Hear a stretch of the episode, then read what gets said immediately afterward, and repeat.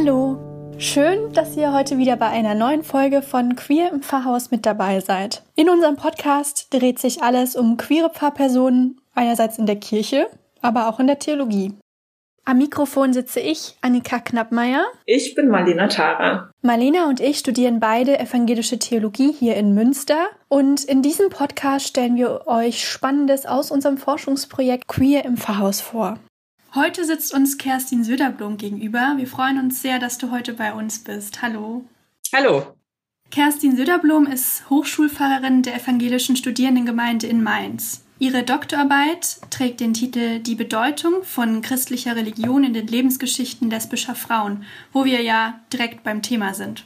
Neben ihrem Fahrberuf ist sie auch systemische Beraterin, Supervisorin, Coach und Mediatorin. Und darüber hinaus engagiert sie sich für die rechtliche Gleichstellung von Lesben, Schwulen, Bi, Trans, Inter und queeren Menschen im kirchlichen Bereich. Seit 24 Jahren ist sie auch noch Delegierte im Europäischen Forum christlicher Lesben, Schwulen, Bi- und Transgruppen. Regelmäßig veröffentlicht sie Beiträge zu queeren Themen, für die sie 2021 sogar mit dem Leonore Siegele Wenschkewitz Preis ausgezeichnet worden ist. Kerstin, woran arbeitest du gerade und wovon halten wir dich vielleicht auch gerade auf? Ja, ich befinde mich gerade im Abschluss eines dreimonatigen Studiensemesters, das PfarrerInnen unserer Landeskirche in der EKHN, Evangelische Kirche in Hessen-Nassau, alle zehn Jahre in Anspruch nehmen dürfen. Ich habe mich äh, in meiner Zeit mit queersensibler Seelsorge beschäftigt. Und da sind wir eigentlich ja wirklich schon wieder beim Thema. Das heißt, ich habe meine über 25-jährige Seelsorge und Kasualpraxis aus queerer Perspektive betrachtet.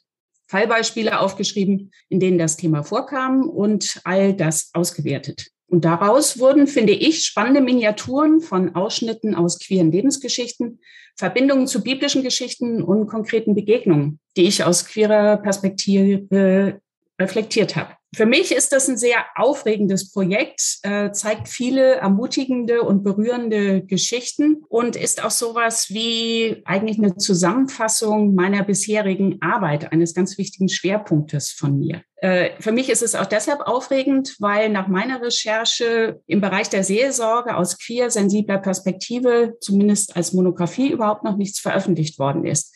Und mein Plan ist, genau das zu ändern und ein Buch dazu zu veröffentlichen. Ja, darüber wollen wir auch gleich noch sprechen.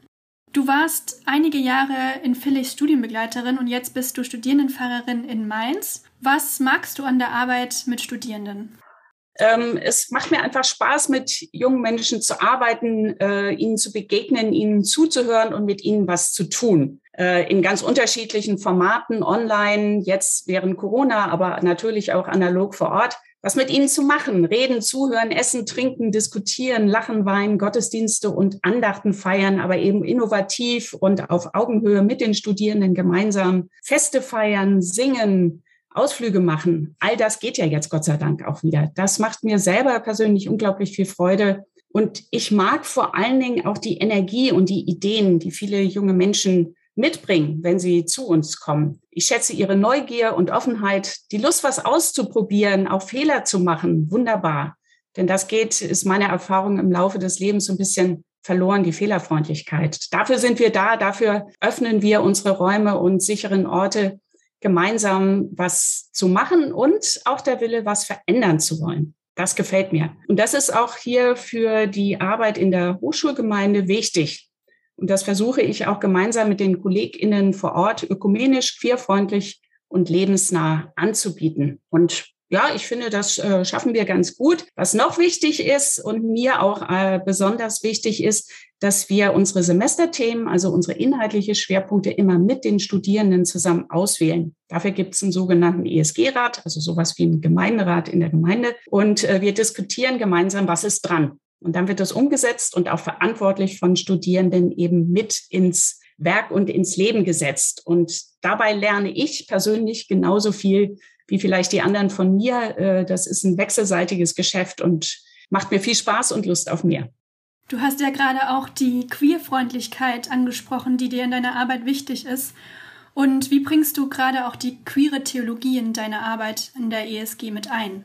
Ja, das ist mir tatsächlich sehr wichtig. Ähm, zunächst mal steht es tatsächlich auch in unserem Leitbild der ESG. Ähm, das ist online und offline nachzulesen. Es steht auf unserer Website und in den sozialen Medien immer wieder, dass wir queerfreundlich sind und äh, Safe Spaces, also sichere Orte für alle äh, anbieten. Wir haben auch Flyer mit unseren ökumenischen Beratungsangeboten, in denen das äh, sehr deutlich sichtbar wird, dass äh, hier alle willkommen sind, unabhängig von Herkunft, Hautfarbe, Geschlechtsidentität und sexueller Orientierung. Zugleich arbeiten wir viel mit Hashtags in den sozialen Medien wie All I Welcome, Love is Love, Love Wins, Queer Faith, Queer oder jetzt auch katholischerseits. Wir machen all diese Arbeit äh, ökumenisch, Hashtag Out in Church, der, wie die meisten ja wissen, seit Januar 2022 sehr aktuell ist, wo eben äh, queere Christinnen aus römisch-katholischer Perspektive über ihr Leben und ihren Glauben erzählen. Und das geht ja gerade durch die Decke und ist ganz wichtig.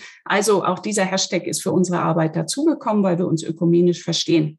Hinzu kommt, äh, dass wir nicht nur darüber schreiben, dass wir queerfreundlich sind, sondern wir machen es auch. Also zum Beispiel feiern wir ökumenisch queere CSD-Gottesdienste gemeinsam mit ähm, anderen KooperationspartnerInnen in der kirchlichen und zivilen Stadtgesellschaft. Wir bieten Segnungsgottesdienste für gleichgeschlechtliche Paare an, gerade aus Konfessionen und freikirchlichen Zusammenhängen, äh, für die das noch nicht möglich ist. In den meisten Landeskirchen ist es das ja mittlerweile und äh, zeigen damit auch deutlich, dass äh, die mit ihren Lebensformen, aber auch mit ihren Geschlechtsidentitäten den diversen hier herzlich willkommen sind. Wir haben auch ein inhaltliches Programm. Wir schauen nicht nur, aber auch queerfreundliche Filme oder laden Leute zu unserem Format Chat in Church, also Gespräche in der Kirche ein, äh, die auch für queere Themen stehen. Im letzten Jahr haben wir zum Beispiel die transidente Pfarrerin Elke Spörke äh, eingeladen. Äh, über sie ist ein äh, Dokufilm gedreht worden, den haben wir uns gemeinsam angeguckt und darüber anschließend mit ihr diskutiert. Oder wir hatten Ellen und Steffi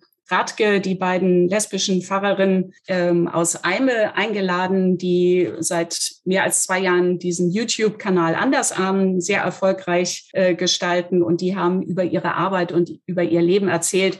Und das war ein hybrides Format und ist durch die Decke gegangen, war sehr gut. Also solche, solche Sachen, darum bemühen wir uns. Und ein letztes vielleicht noch, seit letzten Herbst haben meine katholische Kollegin und ich ein Format äh, gegründet, das heißt Queerer Salon. Und äh, unter diesem Label finden nun AutorInnenlesungen, Literatur, Diskussionsabende und andere Veranstaltungen statt, die jetzt auch in der nächsten Zeit äh, sich weiter anschließen werden. Immer auch in Kooperation mit äh, der Bar Jeder Sicht in Mainz. Das ist eine queere Bar und anderen Playern mit denen wir hier zusammenarbeiten und das bringt sehr viel Spaß. Und aus dieser Arbeit ist tatsächlich auch nicht nur, aber auch hervorgegangen, dass meine katholische Kollegin, Pastoralreferentin Christine Schad und ein katholischer Kollege jetzt im Bistum Mainz für die äh, queersensible Seelsorgepastoral zuständig sind. Also da ist das tatsächlich auch kirchenpolitisch in Mainz äh, jetzt ein richtiger Meilenstein geworden. Also sprich, auch Kirchenleitung merkt, das Bistum vor Ort merkt, dass bei uns was passiert. Ja, ich bin immer wieder begeistert, wie viel gemacht wird, wie viele Angebote es gibt. Äh, vielen Dank, dass ihr da auch zu diesem Angebot beitragt und auch ja mit diesen Angeboten dann auch äh, so etwas erreicht. Bei diesen ganzen Angeboten, bei den Veranstaltungen ist, sind gerade Paarpersonen natürlich auch irgendwie mit der ganzen Person dabei und bringen die eigenen Lebensgeschichten auch irgendwie mit. Dann wiederum gibt es natürlich trotzdem einen gewissen Spielraum, wie viel wir von der eigenen Person, von der eigenen Biografie erzählen. Wie machst du das in deiner Arbeit? Ja, sagen wir mal so. Zunächst ist es so, dass ich äh, schon seit über 25 Jahren offen lesbisch lebe, als Theologin, als Pfarrerin und als queere Aktivistin. Bin bekannt nicht nur in meiner Landeskirche und auf Kirchentagen, sondern auch darüber hinaus. Äh, ihr habt schon gesagt, ich habe dazu veröffentlicht. Also das bringt das einfach mit sich. Und äh, insofern spielt mein Privatleben tatsächlich in meine Arbeit, gerade in meine Seelsorge- und Beratungsarbeit äh, mit hinein, weil ich äh, für viele als glaubwürdig gelte. Also es gibt so eine gewisse Street Credibility, weil ich eben nicht nur sonntags oder irgendwann anders darüber predige, äh, respektvolle und Safe Spaces zu haben, sondern ich setze mich dafür eben auch im Alltag ein. Und das merken Leute und dann ist die Schwelle niedriger, äh, zu so jemanden wie mir, das glaube ich schon und höre ich immer wieder zu kommen und über queersensible Themen zu sprechen. Man muss einfach bei dem Thema wissen, und ihr wisst das, äh, dass viele gerade queere Gläubige in anderen Zusammenhängen häufig auch schon sehr schlechte Erfahrungen gemacht haben und Häme, Abwertung oder äh, sogar das Sündengericht hören. Und insofern ist das eben gar nicht so einfach, auf kirchliche Orte zuzugehen. Und wenn da jemand offen lesbisch lebt, dann ist das ähm, auf jeden Fall ein Vorteil und stärkt die Glaubwürdigkeit. Gleichzeitig will ich damit aber nicht sagen, dass nicht auch queerfreundliche Menschen, ob sie hetero oder cis oder wie auch immer leben, nicht genauso gute SeelsorgerInnen sein können. Also das ist ein anderes Thema, da kommen wir vielleicht noch zu. Aber für mich ist es eindeutig so. Für mich ist zum Beispiel ein Beispiel, ich bin seit zweieinhalb Jahren in der ESG in Mainz, kurz vorm Lockdown gekommen und schon in meiner ersten Arbeitswoche ist das gesamte äh, Asta Queer-Referat, was sehr säkular aufgestellt ist und sehr kirchenkritisch äh, ist, in meinem Büro gewesen und hat gesagt, guten Tag, hier sind wir und wir wollen mit der ESG zusammenarbeiten. Und das fand ich einfach großartig. Und das ist ganz sicher, es waren die da nicht zufällig, ähm, sondern die sind schon gekommen, weil sie wussten, oh, hier läuft äh, queersensible Arbeit und da wollen wir mitmachen. Ansonsten ist es aber genauso, wie du gesagt hast, ähm, ähm, das Privatleben. Ansonsten, da halte ich mich durchaus zurück und bin da eher auch äh, wirklich mir darüber bewusst, dass wer offen ist, macht sich auch verletzlich. Und das habe ich in meinem eigenen Leben erfahren. Äh, ich bin oft genug von sogenannten besorgten Christinnen mit Häme, Beleidigung und Shitstorm online und offline überschüttet worden aufgrund meiner Publikationstätigkeit und Vortragstätigkeit. Und äh, das Schlimmste für mich war, dass die das mit voller Überzeugung getan haben, weil sie das Gefühl hatten, sie sind im Recht. Sie hatten die Bibel in der Hand, aber in der Bibel steht doch, äh, und äh, Homosexualität ist sündig und nicht Gott gewollt. Und all diese Stellen, ungeprüft sozusagen von vor 2000 Jahren ins 21. Jahrhundert übertragen. Also ein sehr, wir sagen heute biblizistischer Ansatz und der wurde genutzt, um sozusagen Häme und Beleidigungen mir gegenüber zu legitimieren. Wenn man das ein paar Mal erlebt hat, dann überlegt man sich schon sehr genau, wo man sich öffnet und wo man etwas zeigt. Und insofern ist das wirklich eine ambivalente Geschichte, professionelles und privates Leben da gut auseinanderzuhalten. Wie gehst du oder wie gingst du mit diesen Shitstorms um? Also es ist natürlich, es geht einen persönlich total an. Äh, welche Methoden hast du da vielleicht auch entwickelt, dass irgendwie dann innerlich auch zu bearbeiten und einen Umgang damit zu finden? Ähm, ich war Gott sei Dank seit meinem Studium in, äh, in guten Netzwerken eingebunden. In meinem Studium waren das eher noch feministische, später lesbisch-feministische Netzwerke. Heute sind es äh, national und vor allen Dingen international queere christliche Netzwerke, in denen ich eingebunden bin und wo ich immer gute KollegInnen oder Freundinnen hatte, mit denen ich darüber sprechen konnte, also wie so eine Art kollegiale Beratung um mich da zu vergewissern, dass es nicht meine persönliche Schuld ist, sondern hier einfach äh, wirklich ähm, gesellschaftliche Probleme auf einzelne Personen so draufgeschüttet werden und dann auch noch mit christlich oder religiöser Sprache legitimiert werden. Äh, das ist mir eigentlich rational klar, aber wenn man in Shitstorm gerät, dann muss man sich da immer wieder absichern. Netzwerke haben auch den Vorteil, ähm, dass sie mit Anwälten zusammenarbeiten und man sich da auch rechtlich ähm, schlau machen muss. Bin also Gott sei Dank noch nie in einem Rechtsstreit gelandet, aber auch das ist wichtig, einen Hintergrund zu haben, äh, um da nicht das Gefühl zu haben, alleine zu bleiben oder gefährdet zu sein in irgendeiner Weise. Ja, liebe Hörerinnen, wenn Sie da auch irgendwie Unterstützung brauchen, wenn euch irgendwas begegnet, könnt ihr euch natürlich auch gerne an uns wenden und dann versuchen wir euch da auch weiterzuhelfen. Vor der Aufnahme von einem Podcast überlegen wir uns immer, was wir die unsere InterviewpartnerInnen fragen wollen. Äh, wir haben auch dir, Kerstin, vorab einen Leitfaden zugeschickt. Deshalb gehe ich davon aus, dass ich die folgende Frage auch stellen darf. Hast du aktuell eine Partnerin?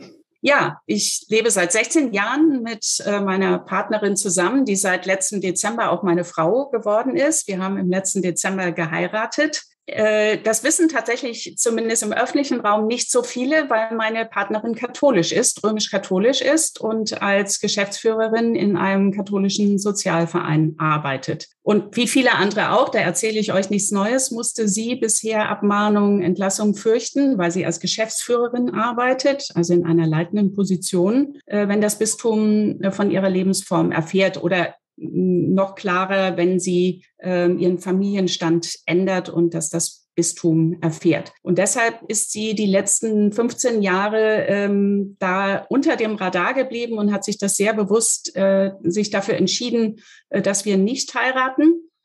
Ähm, es gibt da Rechtsunsicherheit und äh, diese Angst äh, vor Repressalien ähm, hat sie genauso be begleitet wie viele andere auch. Da zeigt sich einfach diese Doppelmoral und die Perfidität, mit der eben kirchliche leitende Ämter ins Privatleben eingreifen. Das ist für mich umso krasser, ähm, als ich in meiner Kirche, in der evangelischen Kirche und als Pfarrerin offen out genau das Gegenteil eigentlich propagiere, also Sichtbarkeit, ähm, darüber reden, um äh, Tabus und Vorurteile abzubauen.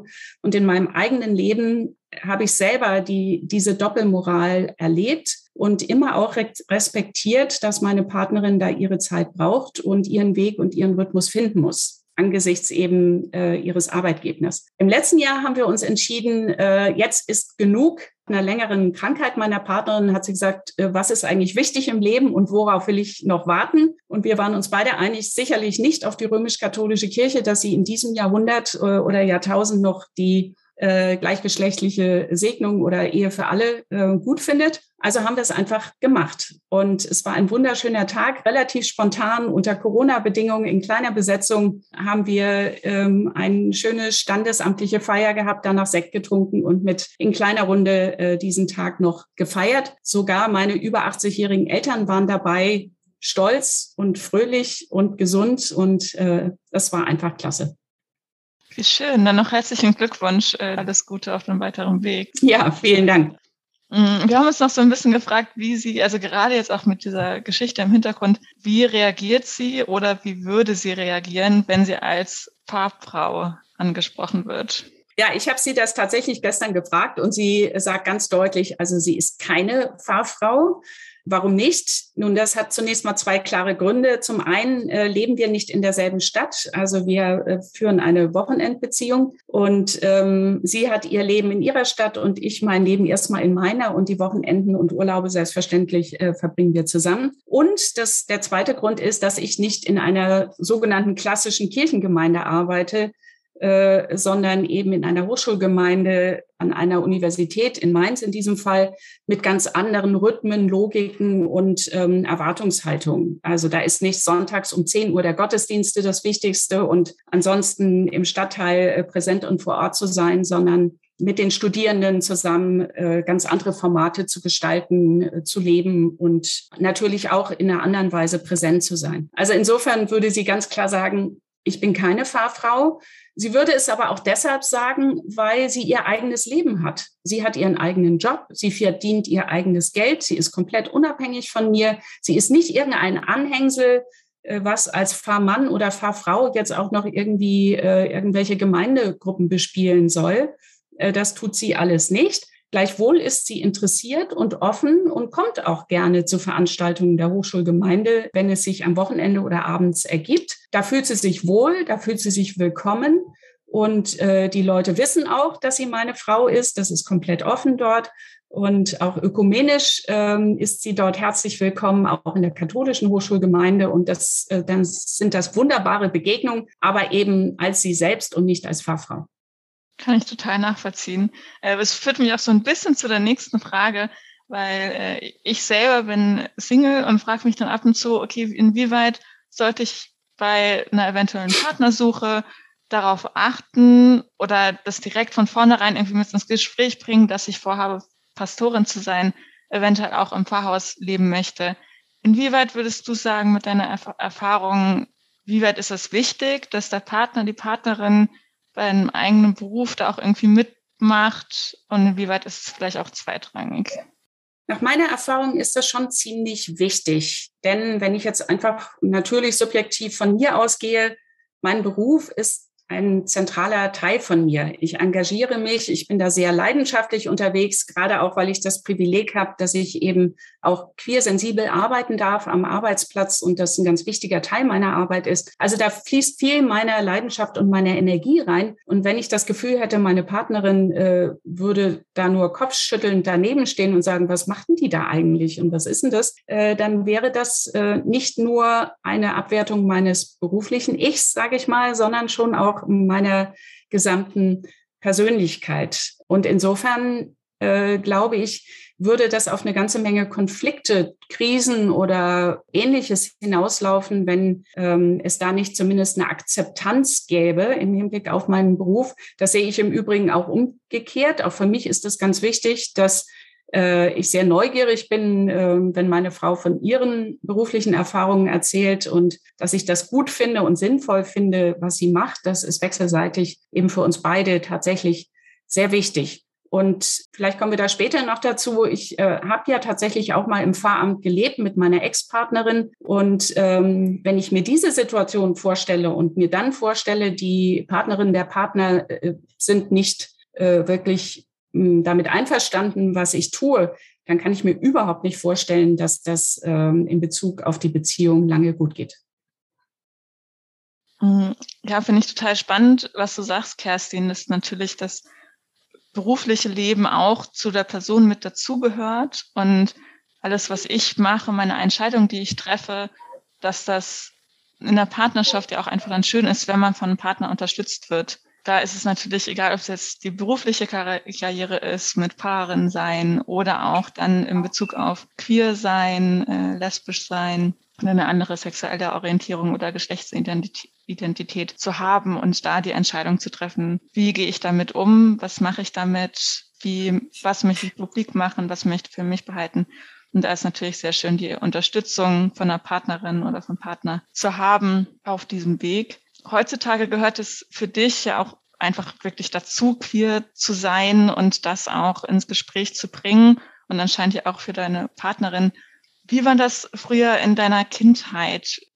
Tja, das ist echt eine schöne Frage. Genau. Ich bin in den 60er Jahren geboren, in den 70er Jahren äh, aufgewachsen und Jugendliche gewesen in einer Kleinstadt in Südhessen. Über Homo- und Trans-Themen wurde da überhaupt nicht geredet. Äh, da war nix, nada, niente ich könnte es auch anders sagen, wenn es da was gab, dann habe ich es ganz sicher nicht mitbekommen.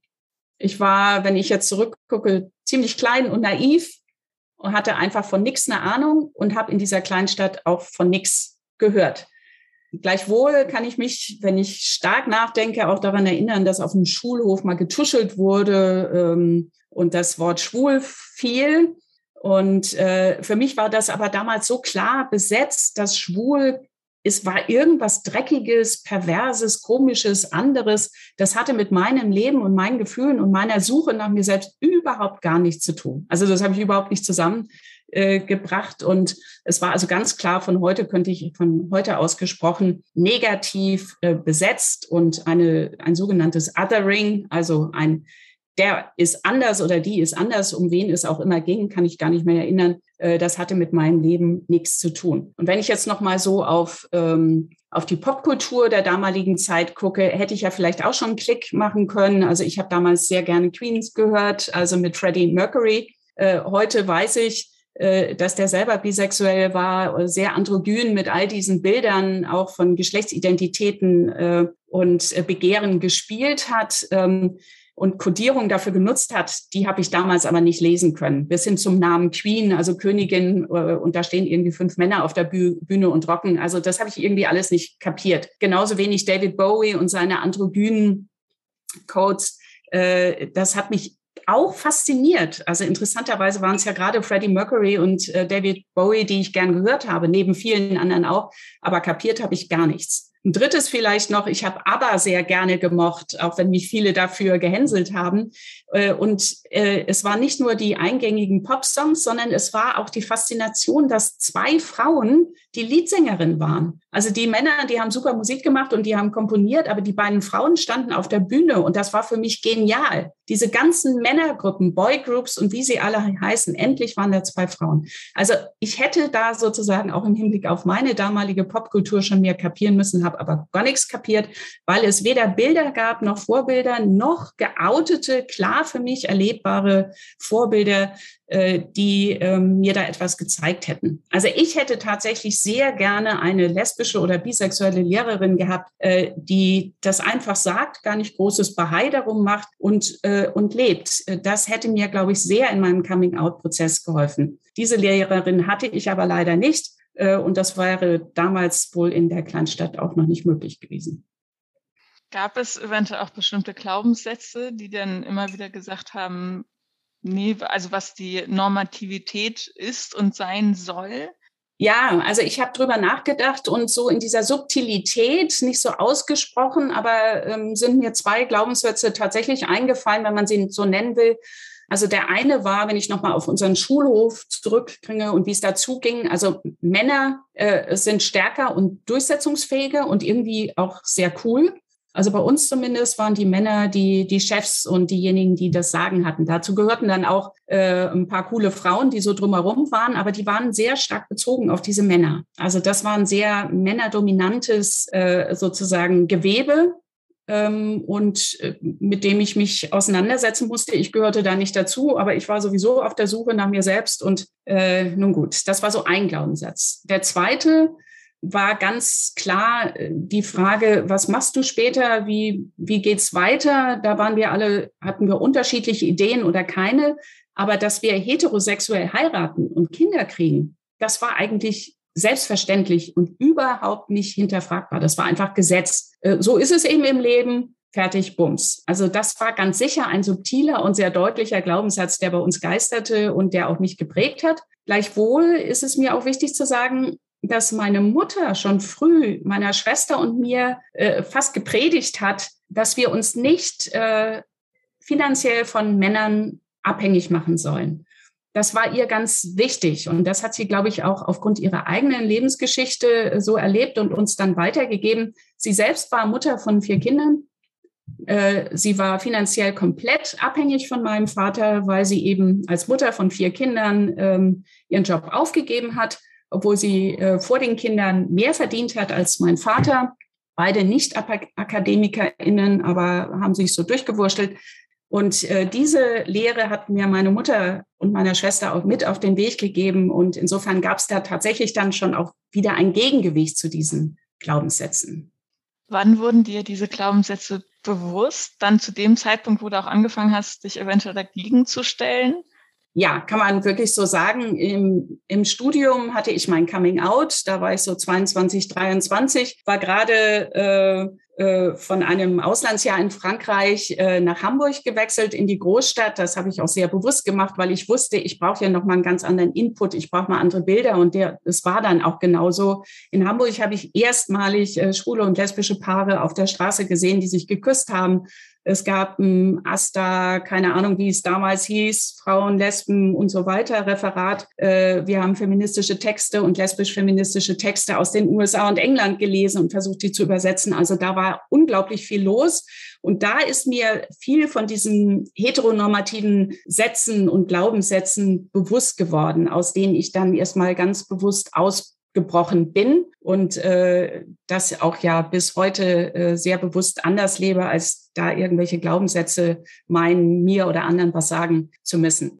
Trotzdem ist mir geblieben die Dankbarkeit meiner Mutter gegenüber und auch meiner Oma gegenüber, beides zwei starke Frauen, die sich für die Unabhängigkeit nochmal von mir und auch meiner Schwester eingesetzt haben, sowohl eine gute Ausbildung zu machen, als eben auch nicht finanziell abhängig äh, zu sein. Und da sowohl meine Oma als auch meine Mutter, auch mein Vater übrigens keine AkademikerInnen sind, sondern wir sind, ich bin Erstakademikerin sozusagen, bin ich für diese äh, Botschaften sehr dankbar, auch wenn ich mich eben komplett dann im Studium sozusagen von all diesen Glaubenssätzen dann auch entfernt habe und äh, mich da rausgebuddelt habe. Aber äh, meine Oma und meine Mutter haben da auch mitgeholfen. Von welchen Überzeugungen lässt du dich dann heute leiten? Dazu könnte ich viel sagen. Wenn ich es auf den Punkt bringen sollte, dann würde ich erstmal sagen, gerade im Hinblick auf unser Thema heute, queere Rechte sind Menschenrechte, selbstverständlich. Und jeder einzelne Mensch hat eine unveräußerliche Menschenwürde. Wenn ich es theologisch sagen würde, jeder Mensch ist Gottes Ebenbild, unabhängig von Hautfarbe, Herkunft, sexueller Orientierung oder Geschlechtsidentität. Und gleichzeitig bin ich davon überzeugt, dass Fragen von Queersein intersektional auch zusammengehören zu Fragen, die andere Vielfaltsdimensionen betreffen, also zum Beispiel Hautfarbe, Herkunft, Alter, äh, körperliche Einschränkungen oder andere Themen. Ich bin wirklich überzeugt, dass es nur zusammen gedacht werden kann, weil Menschen nun mal bunt und ganz verschieden sind. Und äh, diese Buntheit und Diversität ist kein Grund, die einen als etwas Besseres anzusehen als die anderen, sondern sie eher in dieser Buntheit und Unterschiedlichkeit zu erleben. Und wenn ich da merke, da passiert äh, was Ungerechtes oder Menschen werden aufgrund ihrer Hautfarbe oder Herkunft oder so ungerecht behandelt, da werde ich richtig zur Löwin. Also da äh, kann ich unglaubliche Energie freisetzen und sagen, nee, Moment mal, das ist äh, soziales Unrecht oder rassistisch oder was auch immer. Und äh, so können wir das nicht machen. Und in gleicher Weise ist es mir wichtig, eben auch Minderheitengruppen nicht gegeneinander auszuspielen. Also dass queere Menschen nicht gegen Schwarze oder People of Color ausgespielt werden oder Menschen mit äh, verschiedenen Behinderungen äh, gegen andere, die ähm, sozusagen in der gesellschaftlichen Hierarchie weiter unten stehen. Das ist äh, nicht gut, das ist tödlich und äh, hilft nur denen, die oben stehen, divide et impera, teile und herrsche.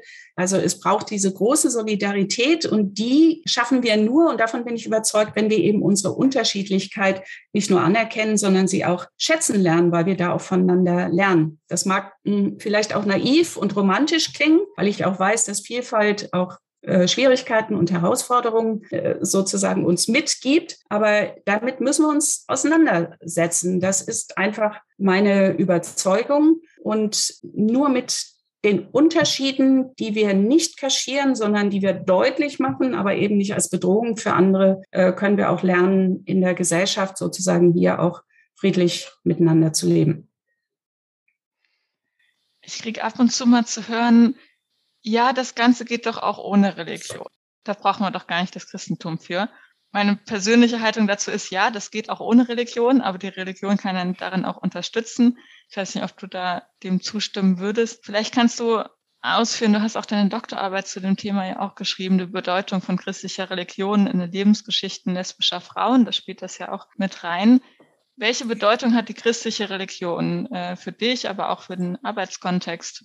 Ja, danke, dass du nochmal auf meine Dissertation erstmal zu sprechen kommst. Ähm, wenn ich da nochmal zurückblicke, das ist ja schon sehr lange her, könnte ich trotzdem da sagen, die Bedeutung äh, von christlicher Religion in den Lebensgeschichten lesbischer Frauen, die ich interviewt habe, hatte Religion sehr ambivalente Bedeutung. Für die einen war es wirklich ähm, eine, eine kraftspende ähm, Energiequelle, äh, um Zuspruch und äh, Hoffnung und auch Sehnsüchte äußern zu können und dafür auch eine Sprache zu finden, auch der Klage, äh, zum Beispiel in dem Psalm Gebete, also sozusagen Gott an meiner Seite akzeptiert mich so, wie ich bin. Also das war sozusagen die eine Seite und andere, die eben äh, religiöse äh, Worte und Sätze und Predigten eher auch abwertend äh, gehört haben und Tod, Hölle und Verdammnis ähm, in früheren Predigten nicht nur in freikirchlichen, äh, freikirchlichen Zusammenhängen äh, gehört haben. Dann hatte das natürlich erstmal etwas sehr Negativ und Abwertendes und daraus mussten sie sich richtig befreien, um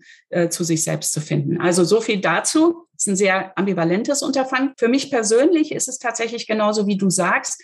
Äh, ich brauche dafür die Religion nicht, aber ich bin ein gläubiger Mensch und für mich persönlich sind die biblischen Geschichten unendlich wertvoll und inspirierend. Da werden mir, wenn ich mich auf die Geschichten einlasse, gerade auf die narrativen Stücke, also da, wo Geschichten erzählt werden, vor allen Dingen im Alten Testament, aber auch im Neuen, da werden mir Geschichten erzählt von Menschen, die auf der Suche sind, die ihre Sorgen haben, ihre Nöte. Äh, das Volk Israel und ihre Menschen wird sehr lange begleitet. Äh, sie waren in der Sklaverei, in der Unterdrückung. Und da gibt es diesen Gott, äh, der sich nie in Kategorien und ähm, Schubladen pressen lässt, sondern der im brennenden Dornbusch als Stimme erscheint oder als Wolke tagsüber und als Feuersäule nachts Menschen begleitet aus der Sklaverei durch die Gefahren der Wüste hindurch in äh, in ein offenes äh, Land, in eine Zukunft, die unbekannt ist. Ähm, und dieser Gott ist an der Seite der Menschen, segnet sie, spricht ihnen Trost und Ermutigungen zu. Und dieser Gott der Menschen damals, der spricht eben, wenn ich mich darauf einlasse, so ist es für mich auch für uns heute. Äh, gerade befreiungstheologische, feministische, aber auch queere Theologien beziehen sich sehr häufig auf diesen Gott der Menschen damals und auch Menschen heute begleitet, äh, wenn sie aus Unterdrückung und Unrechtsstrukturen herausgeführt werden. Und solcherlei Geschichten im Großen wie im Kleinen, das, äh, das macht es für mich wichtig und existenziell bedeutsam, über biblische Geschichten zu reden. Und da geht es nicht um den Einzelvers, den ich biblizistisch zitiere, um Menschen mit dem Hammer auf den Kopf zu hauen, ihr seid sündig, sondern es geht um die Gesamtbotschaft, die eben von, äh, von Respekt, Wertschätzung und Zuspruch spricht ähm, und nicht von Abwertung, Hass und Gewalt. Ähm, und deshalb finde ich, ist, sind diese Geschichten immer noch hochaktuell. Oder schauen wir uns Jesus an Jesus ist mit den damaligen Outcasts, äh, mit denen, die äh, nicht besonders hoch in der Hierarchie standen, ähm, von Dorf zu Dorf in Galiläa gewandert. Äh, das waren ehemalige Fischer, Zöllner, ähm, Prostituierte, andere, die ähm, in der sozialen Hierarchie nicht weit oben standen. Mit denen ist er gezogen, denen hat er zugehört, mit denen hat er gegessen, getrunken, gelacht, geweint ähm, und hat äh, seine, seine Predigten gehalten. Also hat im Grunde die Torah, den jüdischen Tanach, ausgelegt, äh, er hat gesagt, das Gesetz ist für den Menschen da und nicht der Mensch für das Gesetz. Das waren diese Reformbestrebungen ähm, des Herrn Jesus aus Nazareth, sozusagen, um das mal salopp äh, zu sagen. Also auch da ist ganz viel, was uns nicht in der Eins zu eins Umsetzung, aber in der Gesamtbotschaft, wie da Menschen miteinander umgegangen sind und versucht haben, reformoffen und transformativ äh, mit, mit Traditionen umzugehen, äh, sind das immer noch Blaupausen dafür, wie wir auch heute mit, mit Religionen und biblischen Texten umgehen können. Da ist für mich also für mich immer noch ein großer Schatz und Fundus. Ich bin Theologin, ich kenne diese Texte. Ich könnte auch Märchen erzählen, ich könnte auch Legenden erzählen und tue das auch gerne, wenn es passt. Aber warum soll ich nicht auch die Geistkraft äh, biblischer Geschichten äh, heben, zumindest dann, wenn Menschen interessiert sind? Unser Projekt heißt ja Queer im Pfarrhaus und wir fragen unsere Interviewgästinnen, wenn sie Pfarrerinnen sind, auch immer, Lebst du in einem Pfarrhaus? Äh, nein, das tue ich nicht. Ich lebe in Mainz seit zweieinhalb Jahren in einem ganz normalen äh, Mietshaus äh, in einem Stadtteil in der Nähe vom Rhein. Ich kenne es allerdings, da ich als äh, Pfarrerin, als junge Pfarrerin in meiner ersten Gemeinde am Stadtrand von Frankfurt auch im Pfarrhaus gewohnt habe, aber zurzeit nicht. Und wenn du dich an das Pfarrhaus ähm, von früher zurückerinnerst, was verbindest du jetzt mit dem Konzept des Pfarrhauses? Für mich ist das ambivalent. Äh, wenn ich an damals zurückdenke, ich war junge Fahrerin, erste Fahrstelle, da war es für mich einerseits hilfreich, äh, mittendrin in der Gemeinde zu leben und zu arbeiten, zum gleichen Supermarkt zu gehen wie die Leute der Gemeinde auch und damit sozusagen präsent und sichtbar zu sein und tatsächlich Leben zu teilen. Das ist auch ein Konzept, was mir durchaus wichtig ist, ähm, nicht irgendwo sozusagen in den Speckgürteln von irgendwo zu leben und dann nur mal kurz so einzu, äh, reinzufahren und dann auch wieder zu gehen. Also das ist äh, durchaus ein Vorteil. Äh, andererseits ähm, habe ich das auch als ein sehr gläsernes Unterfangen erlebt. Ähm, was meine ich damit? ich habe mich wirklich auf dem öffentlichen und sozialen Präsentierteller erlebt. Das hatte sicher auch besonders damit zu tun, dass von Minute eins dort ähm, klar war, dass ich als lesbische Pfarrerin mit meiner damaligen Ex-Partnerin in diese Gemeinde gekommen bin. Und es war klar äh, von Anfang an, äh, dass wir auch ins Pfarrhaus ziehen werden.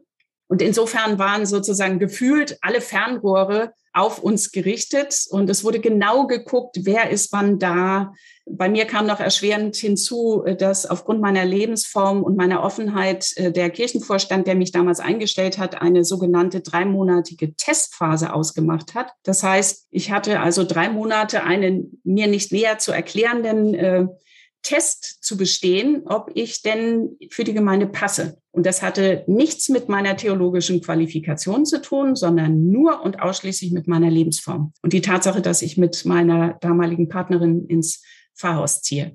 Das war also im Grunde eigentlich schon eine absurde Situation, diese Testphase. Äh, und da es nun mal eine Testphase war, fühlte ich mich noch mehr beobachtet. Und so nach dem Motto, hier gibt es irgendwie so einen unsichtbaren Kriterienkatalog, äh, der jetzt gecheckt wird in diesen drei Monaten, was die Frau Söderblom tut oder nicht tut und was ihre Partnerin tut oder nicht tut und wann das Licht ausgeht und wann äh, die Rollläden hoch und runter gelassen werden. Also so habe ich mich da gefühlt, im Grunde wie im Zoo. Und äh, das war sicher krass wegen dieser, äh, wegen dieser Testphase und als lesbisch lebende offene Pfarrerin. Aber ich würde auch darüber hinaus insgesamt sagen, dass die, das Konzept des Pfarrhauses das ja mal schlau gedacht war als Mittelpunkt im Ort äh, mit offener Pfarrfamilie, wo der Pfarrer männlich äh, sozusagen die Seelsorge und das pastorale Amt bekleidet und die Pfarrfrau und die Kinder in allen möglichen Gruppen noch da sind und als offenes Haus musiziert wird und was da so alles romantisch,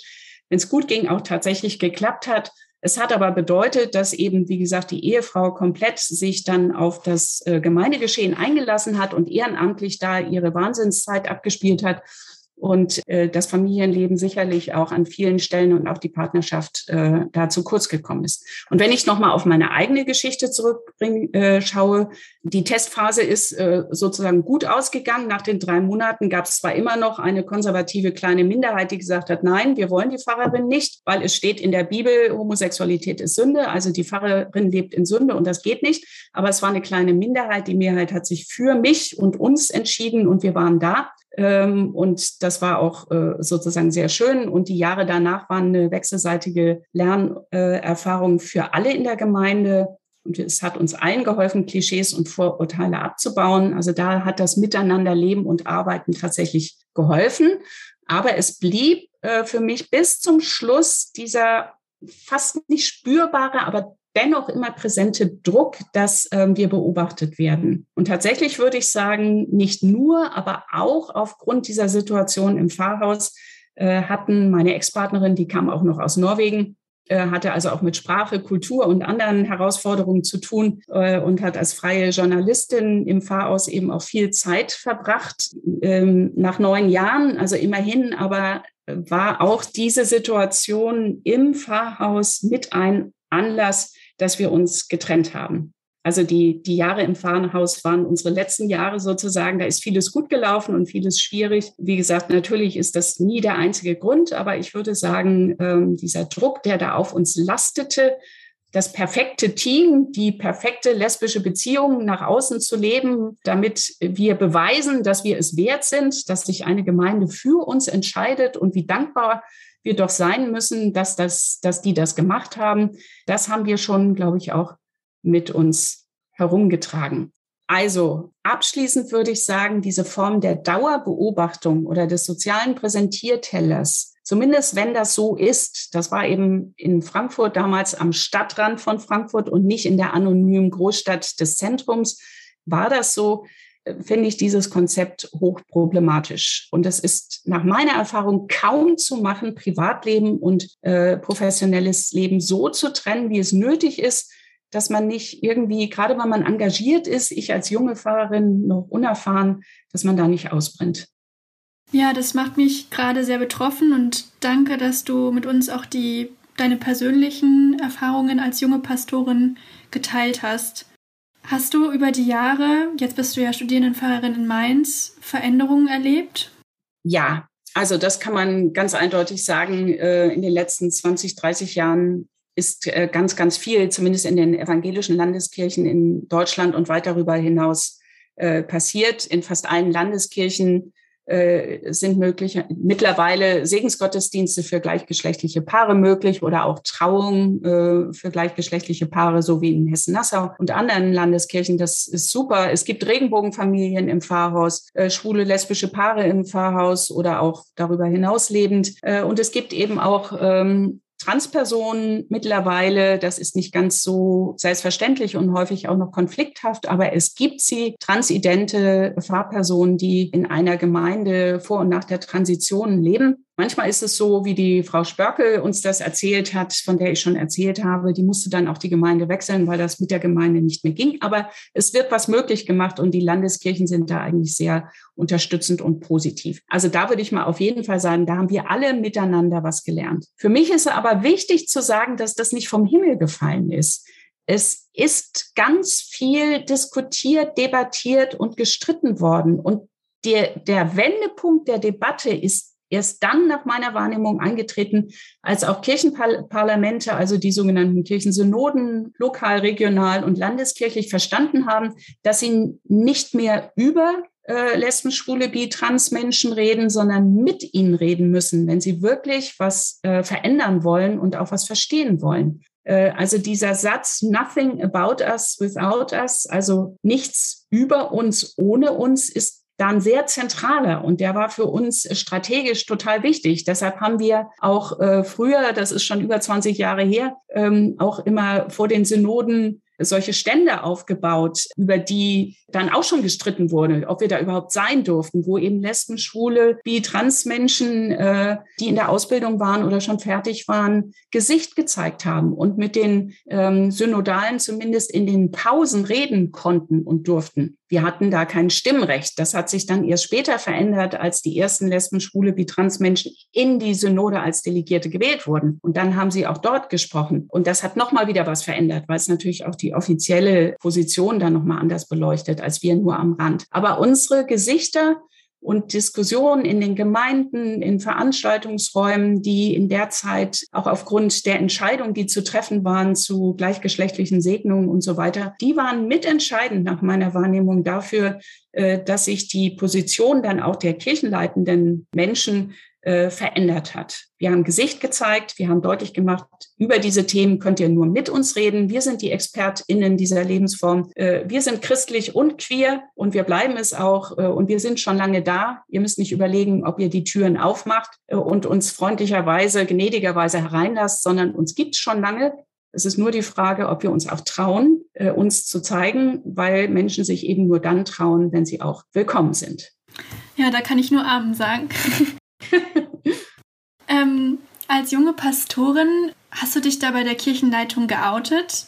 Äh, ja, das habe ich tatsächlich gemacht. Ähm, ich war meines Wissens noch äh, Studentin. Da war ich das erste Mal bei unserem Personalreferenten. Damals musste man sich noch zwingend in die äh, Theologenlisten oder Landeskirchenlisten eintragen. Das ist heute viel lockerer, einfach weil wir äh, sozusagen als Babyboomer der TheologInnen Berg waren. Und wenn man da nicht auf der Liste war, dann hatte man schon mal ganz schlechte Karten und äh, es sah sowieso nicht so gut aus. Aber das nur Klammer zu am Rand. Ähm, ich bin zu meinem Personalchef damals dahin marschiert und habe gesagt, guten Tag, äh, ich bin noch Studentin der Theologie und ich frage mich gerade, ob ich das fertig machen soll, weil ich liebe Frauen und wie sieht denn das bei Ihnen aus? Man muss wissen, damals gab es einfach überhaupt noch äh, wenig offizielle Dokumente, die irgendwie auch wirklich mal ermutigende und positiv klare Positionen kirchenleitender Ämter äh, sozusagen nachgewiesen haben. Insofern war das wirklich noch eine wackelige Geschichte. Lange Rede, der Personalchef hat ziemlich cool reagiert, war, ist ganz ruhig geblieben und hat gesagt, wissen Sie was, äh, Sie machen erstmal Ihr Examen fertig und das zweite dann bitte auch noch und checken mal, wie es im Vikariat äh, zugeht. Und im Übrigen sage ich Ihnen ganz klar, Sie werden aufgrund Ihrer Qualifikation eingestellt und nicht aufgrund Ihrer Lebensform. Und das fand ich in Ordnung. Das war das, was ich hören wollte. Also ich, dass ich jetzt keine Garantie für nichts von ihm bekam. Er hat mir dann irgendwann und die Leute danach, die dann diese äh, Position für mich dann hatten,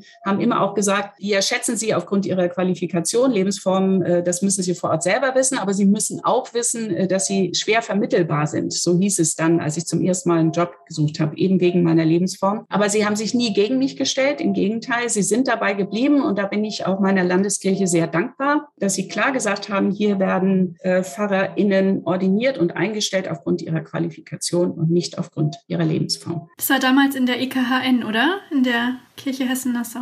Richtig, genau. Die war da übrigens schon immer auch sehr progressiv eingestellt. Das mhm. war jetzt mein Glück. Es gab auch andere Landeskirchen, die schon genauso progressiv da waren. Aber nichtsdestotrotz muss man wissen, vor Ort in den Gemeinden, also so nochmal Erinnerung an die Testphase in meiner Gemeindezeit, die ich da in meiner ersten Gemeinde hatte, da war das eben einfach noch nicht so selbstverständlich. Und da haben auch die Kirchenleitungen gesagt, ja, vor Ort, wir können zwar positive Signale setzen, aber vor Ort müssen sie das selber irgendwie hinkriegen. Das heißt, da läuft wieder Person und Profession. Also ganz viel dieses Berufs wird über die Person getragen, ob im Pfarrhaus oder nicht im Pfarrhaus.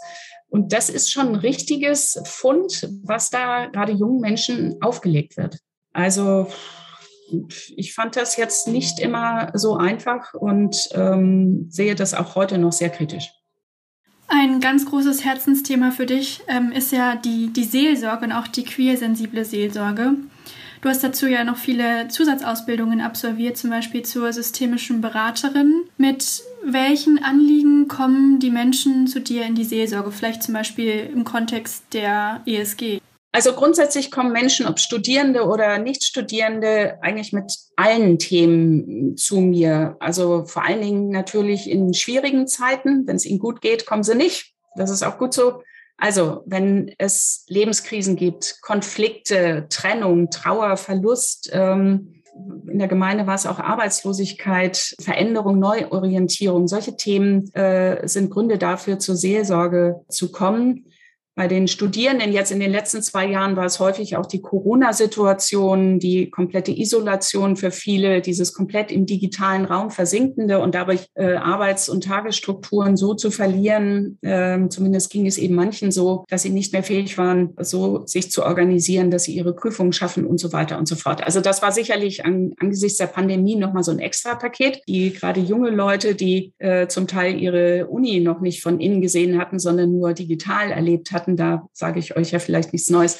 Also die waren da besonders in der Krise und im Stress und die sind dann sehr, sehr gerne ähm, zu mir in die Seelsorge oder auch zu meinen KollegInnen gekommen, äh, weil wir die ganze Zeit auch präsent und vor Ort waren und das auch in den sozialen Medien deutlich so kommuniziert haben. Wir sind da und wir sind ansprechbar. Was noch wichtig ist für die Seelsorge, wir unterliegen ja der Schweigepflicht. Äh, das ist auch ähm, kirchenjuristisch mit Paragraphen versehen. Das öffnet auch einen sicheren Raum und einen sicheren Kontext, mit dem ähm, Studierende und auch Nichtstudierende zu uns kommen und sich erstmal vergewissern, das bleibt hier aber unter uns. Und das ist äh, auch gerade wichtig im Vergleich zu einigen Therapien, die gemacht werden, wo man äh, gegenüber mindestens der Krankenkassen und zum Teil auch dem Arbeitgeber gegenüber äh, sich sozusagen die Karten offen auf den Tisch legen muss.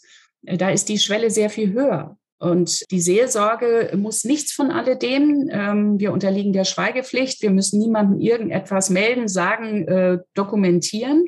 Und äh, wir sind auch kostenlos, was gerade für die Studierenden natürlich auch wichtig ist, die jetzt nicht noch teure Therapien bezahlen können, die nicht von der Krankenkasse genehmigt sind. Und damit stecken sie dann aber in Genehmigungsverfahren, die dann wieder auf spätere ArbeitgeberInnen und so weiter Rückwirkungen haben. Also das ist ein Riesenfund, was die Seelsorge zu bieten hat. Und ich glaube, damit können und sollten wir auch selbstbewusster umgehen. Im, äh, da haben wir was Professionelles zu bieten. Und nach meiner Erfahrung wird uns auch professionelle Arbeit zugetraut. Bei mir ist das zum Beispiel, ich werde dann angesprochen, äh, häufig, wenn als Gemeindepfarrerin, wenn ich äh, Gottesdienste, äh, Trauerfeiern gemacht habe, wenn ich äh, konfirmiert und getauft habe, wenn ich Menschen äh, getraut habe, da sind Menschen, die auch sonst mit Kirche nichts zu tun haben, äh, mit mir und anderen in Berührung gekommen und haben gedacht, ach Mensch, die ist doch sehr offen nett oder sonst irgendwas, äh, die spreche ich mal wegen einer anderen Sache oder wegen irgendwas an. Also sie beziehen sich auch auf Begegnungen, die es vor Ort dann gibt. Und so machen die Studierenden es genauso. Die kommen zu irgendeiner Veranstaltung von uns und im Anschluss an die Veranstaltung sprechen sie mich oder meinen Kollegen oder auch die katholischen KollegInnen an und wir verabreden ein Gespräch. So läuft es. Und bei mir zusätzlich kann ich tatsächlich aber sagen, weil ich eben auch in der Hochschulgemeinde als lesbische Pfarrerin und queere Aktivistin bekannt bin und wir viele queere Veranstaltungen machen, äh, kommen sehr, sehr viele Menschen, äh, Studierende, die eben äh, mit ihrer Geschlechtsidentität oder mit ihrer sexuellen Orientierung auf der Suche sind, Fragen haben oder da Beratung brauchen, die kommen sehr gerne zu mir, weil sie eben, da waren wir schon, glauben, also da ist eine lesbische Pfarrerin, da müssen wir jetzt nicht befürchten, dass sie die Moralpredigt hören oder dass sie äh, sozusagen abgewertet werden oder äh, ähm, Hölle und Verdammnis ihnen äh, nahegelegt wird, sondern da ist eine, die uns versteht und mit der wir reden können. Was macht die queersensible Seelsorge aus? Ja, das ist ja genau das, was ich mich die letzten drei Monate auch aufgrund der Auswertung meiner eigenen Seelsorgepraxis gefragt habe. Das ist gar nicht so einfach. Also grundsätzlich macht Seelsorge insgesamt aus, dass man achtsam und wachsam den Menschen, die kommen, zuhört und sie respektiert und ernst nimmt, so wie sie sind und äh, sie auf Augenhöhe ansieht ähm, und jeden Menschen einzeln als Expert in ihrer Lebensgeschichte wahrnimmt und respektiert. Das ist sozusagen normales Seelsorgegeschäft. Ähm, in der queersensiblen Seelsorge ist jetzt sozusagen der Twist und das, was besonders ist, dass man zunächst erstmal einfach nur bewusst wahrnimmt, dass auch queere Menschen zu mir in die Seelsorge kommen können. Das ist jetzt, äh, weil wir darüber jetzt in diesem Kontext sprechen, ist das selbstverständlich. Aber wenn man in äh, Gemeinde XY ist, ist das äh, überhaupt nicht selbstverständlich. Und dann wird sofort sozusagen die heteronormative Brille aufgesetzt. Äh, ich bin auf der Suche und, und sofort ist man in irgendwelchen Rechtfertigungsgeschichten drin. Und das soll genau nicht passieren. Also, ich gehe erstmal davon aus, dass auch queere Menschen zu mir in die Sprechstunde kommen. Und queere Menschen auch das muss ich wissen und das gehört zur queersensiblen Seelsorge dazu, dass ich dieses Wissen auch habe, dass viele von ihnen unter sogenannten Minderheitenstress leiden, also schon mal Diskriminierung erlebt haben oder Angst davor haben.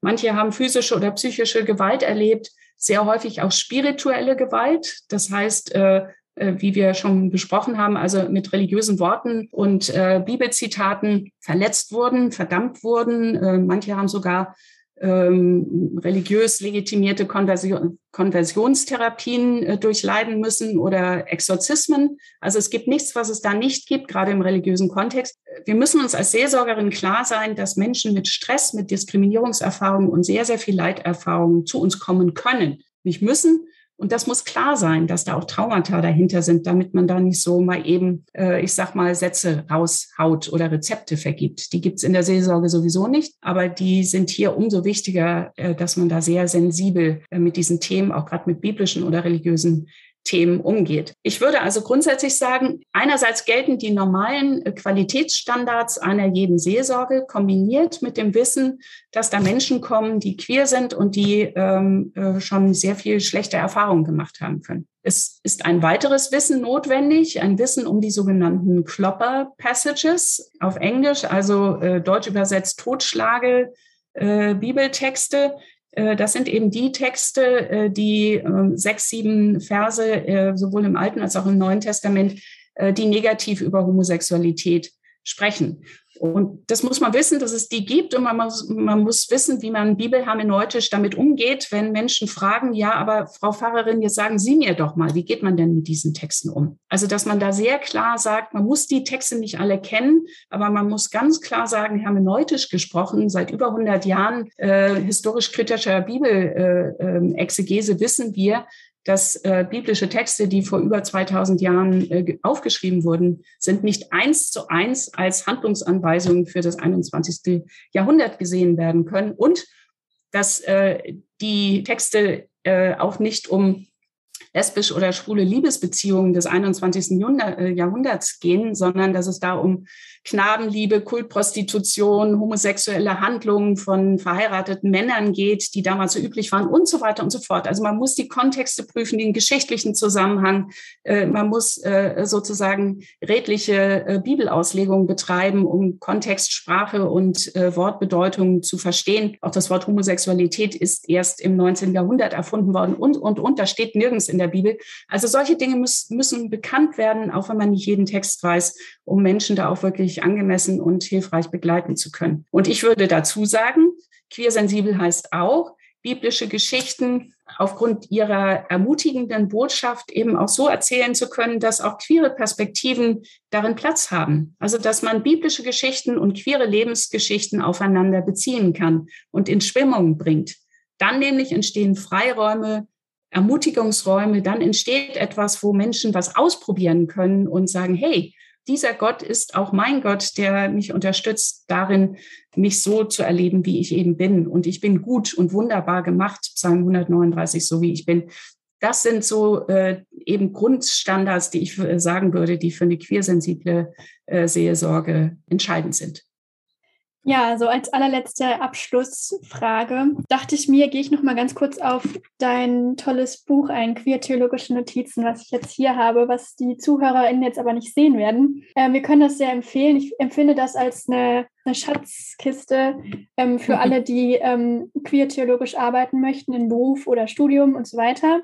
Spannend ist, ähm, dass du die Bibel einer queeren Relektüre unterzogen hast. Und als Abschlussfrage, was ist gerade aktuell deine Lieblingsgeschichte aus der Bibel, die man auch queer lesen könnte?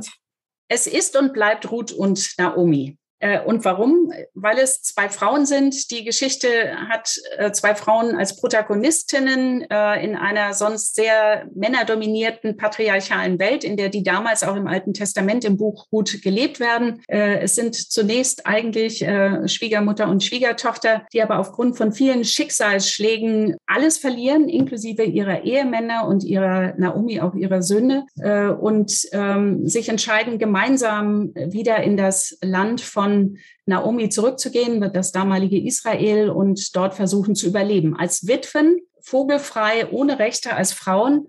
Und diese beiden äh, Frauen schaffen das, weil sie aktiv bleiben, weil sie ihre Rechte kennen und weil sie auch Strippenzieherinnen in dieser patriarchalen Logik sind und ähm, füreinander auch, egal wie man das nennt, man braucht da keine Etikettierung und Label, eine sehr, sehr enge Beziehung aufbauen. Und sozusagen der, der, der schönste Satz dieses ganzen Buchs Ruth steht in Ruth im ersten Kapitel, Vers 16. Der große Treue schwur der Ruth, ähm, die mit ihrer Schwiegermutter zurück in ihr Heimatland geht äh, und Ruth ihr eigenes Land verlässt. Moab hieß es damals. Also es geht auch um Exilgeschichte, Flucht und Migration und ähm, Treue und Loyalität zu einer anderen Person. Und dieser Vers wird häufig auch in heterosexuellen offiziellen Trauungen als äh, biblischer Vers genutzt, weil er so unglaublich stark und äh, emotional ergreifend ist. Und die wenigsten Menschen wissen, dass das eben eine Frau zu einer anderen Frau sagt. Und äh, dieser, dieser Treueschwur ist eben so berührend, weil er eben nicht nur pflichtgemäß sagt, ich komme mit, sondern nein, mein Leben äh, möchte ich da verbringen, wo du bist. Dein Gott ist mein Gott, dein Land ist mein Land. Alles, was ich habe, äh, möchte ich mit dir zusammen verbringen. Also modern drauf geguckt, könnte man sehr wohl sagen, es ist auch ein, ein Liebesschwur. Das muss man aber nicht. Man kann auch sagen, zwei Frauen sind sich loyal und herzlich verbunden und leben ihr Leben zusammen. Auch dann, als äh, die jüngere Ruth äh, heiratet den Boas und mit ihm einen Sohn zeugt, den Obed, ist Naomi als Schwiegermutter und Liebende dabei. Und äh, sie gründen im Grunde eine äh, Patchwork-Familie, die man auch als Regenbogenfamilie mehrgenerational bezeichnen könnte. Und äh, insofern ist das einfach eine rundum starke Geschichte, die so viel aktuelle Themen, wie gesagt, von Migration, äh, Flucht und Überleben in patriarchalen Verhältnissen bis hin zu äh, Loyalität und Treue unter Frauen erzählt, äh, der hat auch immer noch sehr viel Kraft, ähm, auch im 21. Jahrhundert. Ich erzähle diese Geschichte jedenfalls sehr, sehr gerne und sie bedeutet mir viel. Das Buch Ruth hat ja auch nicht so viele Kapitel, das kann man auch mal gut abends Richtig. vorm Schlafengehen sich nochmal durchlesen. Ja, vielen, vielen, vielen Dank, dass du uns so einen großen Einblick in deine Arbeit gegeben hast und deine persönlichen Erlebnisse. Ja, vielen Dank. Äh, danke auch, dass ihr äh, mich zu eurem Podcast eingeladen habt. Danke, dass ihr mir die spannenden Fragen gestellt habt. Das braucht es ja auch. Äh, wenn niemand zuhört und niemand Fragen stellt, gibt es auch keine Antworten. Das hat mir sehr, sehr viel Freude gemacht, mit euch zu sprechen. Und ähm, ich finde es auch einfach cool, so viel nochmal zu meinem damaligen Hintergrund. Äh, damals war das ein Karrierehindernis, äh, über lesbische Themen zu forschen. Und das hat mir auch mein Professor gesagt. Und Heute gibt es ein finanziertes oder wie auch immer, jedenfalls ein Forschungsprojekt zu Queer im Pfarramt. Das finde ich großartig und finde ich auch toll, dass ihr da mitarbeitet. Das hätte ich mir damals vor 30 Jahren gewünscht. Damals gab es nicht. Jetzt darf ich immerhin im Podcast dabei sein und äh, euch auch ansonsten ähm, begleiten und zusehen, was ihr da macht und bin schon ganz neugierig, eure Ergebnisse zu kriegen. Also alles, alles Gute und Gottes Segen für eure Arbeit dort. Vielen Dank. Das wünschen wir dir auch. Ja, das war nun unsere sechste Folge Queer im Pfarrhaus. Wir hoffen, dass es euch genauso gut gefallen hat wie uns. Wir haben noch eine Bonusfolge mit Kerstin aufgenommen und Kerstin wird darin über ihren Aktivismus für queere Rechte im internationalen Bereich sprechen. Also falls euch das interessiert, hört da gerne rein. Und ihr könnt auch gerne Kerstin auf Instagram folgen, dort heißt sie Kerstin Söderblom. Nach dieser Bonusfolge freuen wir uns auf ein Interview mit Pierre Stutz, den ihr vielleicht schon aus der Initiative Out in Church kennen könntet. Hinterlasst uns immer gerne Feedback und Bewertungen und ihr könnt unseren Podcast überall dort abonnieren, wo es Podcasts gibt.